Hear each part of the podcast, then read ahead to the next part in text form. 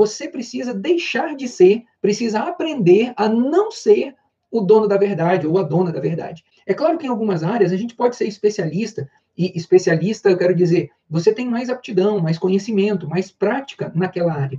Mas não quer dizer que você seja o dono da verdade. E quando a gente é o dono da verdade, ser o dono da verdade no relacionamento é algo que às vezes se torna muito chato, porque você não consegue falar nada com a pessoa, porque a pessoa sempre é especialista em todos os assuntos. Você pode ter a habilidade de conversar sobre todo tipo de assunto. A gente precisa aprender a se permitir ouvir o que o outro diz. Então, quando eu disse, né, para ser feliz, a gente tem que desaprender, mas à medida que a gente desaprende algo, a gente aprende uma outra coisa. Então, nas cinco coisas para desaprender, a primeira coisa é desaprender a ser o dono da verdade.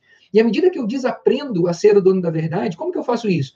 Aprendendo a ouvir e valorizar a opinião dos outros. Eu, aquilo que os outros pensam, eu posso reconhecer o que o outro diz, valorizar o que o outro diz, ouvir o que o outro diz, ainda que o outro não seja especialista naquilo que eu estou fazendo.